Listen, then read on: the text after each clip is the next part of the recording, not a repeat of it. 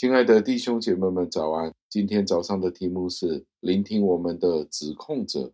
经文出自于加拉太书四章十二节，经文是这样说的：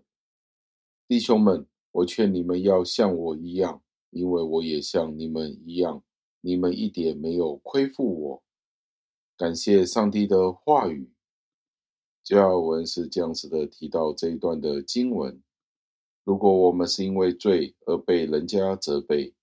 那我们就可以知道这是上帝命定让这件事情发生的，并且上帝指派某一个人来寻找我们。那这个人这样子做是为了什么呢？这个人这样子做是为了让我们不需要自己在上帝面前对上帝交账，因为如果上帝真的要这样子做的时候，我们将会受到十万倍严厉的责备的，因此，上帝指派我们能够容忍的法官来怜悯我们，所以我们要运用这样子的恩典，而不是在我们心里面充满着各种各样的仇恨，觉得受到逼迫、妒忌，各种心里面觉得不舒服的地方，让我们抛弃这些想法，接受这些警告和责备。简单的来说，当我们受到指控的时候，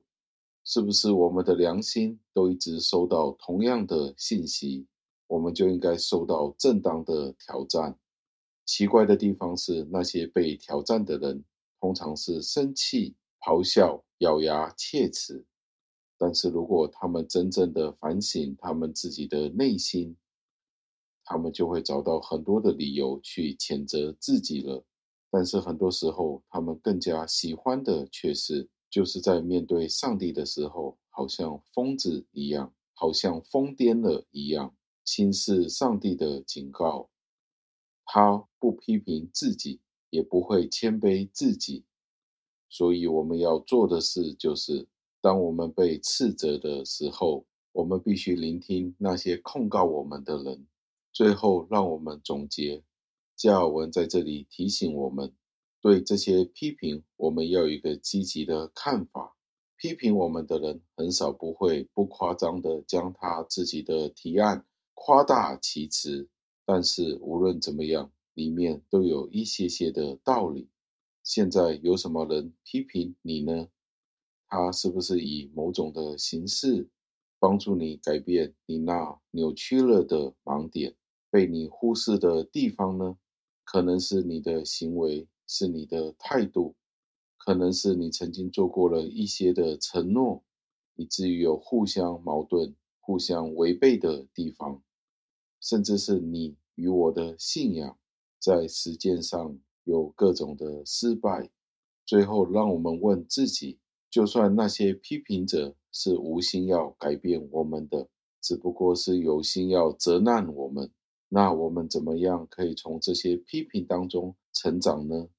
让我们一起祷告，亲爱的恩主，我们的确真的要赞美感谢您，因为我们身边有许多的人责难我们、责备我们，有些可能是当中有些人是夸大其词的，但是的确我们需要聆听这些的批评，是不是与我们的良心有一样的共鸣？求您教导我们谦卑的聆听，也使得我们可以接受这些批评，都是为了我们的益处，